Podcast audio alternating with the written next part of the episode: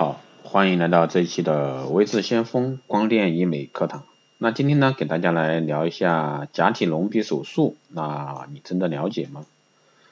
那假体隆鼻术呢，就是用特殊的一个材料，将低频内凹的一个鼻梁呢垫高的手术方式，也是整形外科领域啊最常见和成熟的一种手术。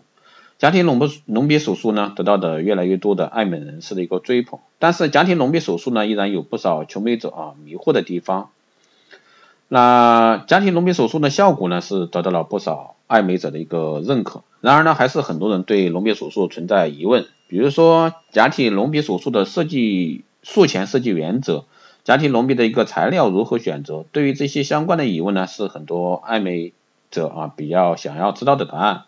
那么下面呢，就随微智先锋老师来一起了解一下假体隆鼻手术的设计原则和隆鼻假体材料。那假体隆鼻手术呢，必须要认真设计，不是说隆高就可以，所以说要遵循一定的设计原则，要讲究面部整体的和谐美，不要随便的一高了之，要根据个人的一个气质特点和脸部的一个特征呢进行设计，而做隆鼻手术时要看鼻部情况，才能定制出符合个人的一个隆鼻手术的综合方案。那现在呢，都提倡打造鼻综合，对吧？所以说我们一定是做鼻部的一个整形的时候，一定是做一个鼻综合，这样的话是比较好的。首先呢，我们来说一下假体隆鼻手术的设计原则，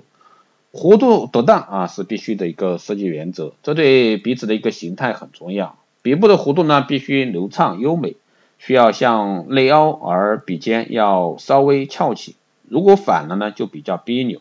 啊，这样能形成自然顺畅的流线型鼻梁。另外呢，假体隆鼻手术线条流畅也是很重要的，否则的话鼻子会觉得很别扭。设计的时候必须以颧骨线为依据，鼻底线、鼻宽线啊、鼻根高线等都要顾及到。其中颧骨线呢决定其他线的一个长短和位置。假体隆鼻手术材料的选择呢，那假体隆鼻是目前来说效果最明显的一种。鼻梁增高的方法，当然还有一些耳软骨啊这方面的一些方法，包括玻尿酸的填充啊等等啊，这个呢就根据假体隆鼻的一个，就是说根据求美者的一个情况来定。那对于假体隆鼻手术来说呢，能保证的效果和安全的，还是有很重要的一点，就是要假体隆鼻材料的一个选择。随着美容外科技术的发展呢，隆鼻材料啊，假体隆鼻材料也在不断的变化。过去呢，隆鼻用硅胶、橡胶材料，那它的优点呢是塑形比较容易，价格呢也比较低廉。那可以坦诚的告诉求美者，硅胶啊，像硅胶这块价格呢，一个是十块左右，手术费呢可能是两三千块啊，主要反映医生的一个技术。那通过这么长时间的使用，发现假体隆鼻材料呢有缺点和局限性，就是说做完以后呢。外观自然度比较差，一看就知道鼻子是整过的。第二个呢，它的稳定性比较低，有时候假体会移动，有可能移动以后呢，慢慢穿出来，就像杰克逊那样啊。现在有一些比较新的材料，那比如说啊，国外的进口的这些橡胶材料，在手感和软硬度的变化呢，就是刚才说的缺点呢，仍然是难以比拟。啊，近十年来啊，使用的新型假体材料就是膨体。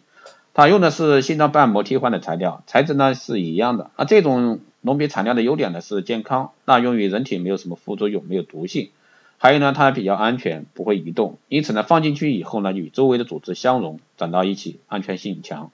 再一个呢，外观自然，硅胶、硅橡胶做的一个鼻子呢，在灯光下面是发亮、发红、发光，这个没有，做上去很自然，应该说是比较可靠的一个隆鼻材料。以上呢就是今天带给大家的关于隆假体隆鼻这一块啊，希望对大家有所参考，特别是求美的朋友，如果说你想去做隆鼻，那可以听一下这期节目。好的，这期节目就这样，如果说你有任何问题，欢迎在后台私信留言，也可以加微智先锋老师的微信二八二四七八六七幺三二八二四七八六七幺三，备注电台听众，可以快速通过。更多内容呢，欢迎关注新浪微博微智先锋，获取更多资讯。如果说你对我们的光电医美课程、美容院经营管理、私人定制这一块感兴趣的，欢迎在后台私信维持相关老师。好的，这期节目就这样，我们下期再见。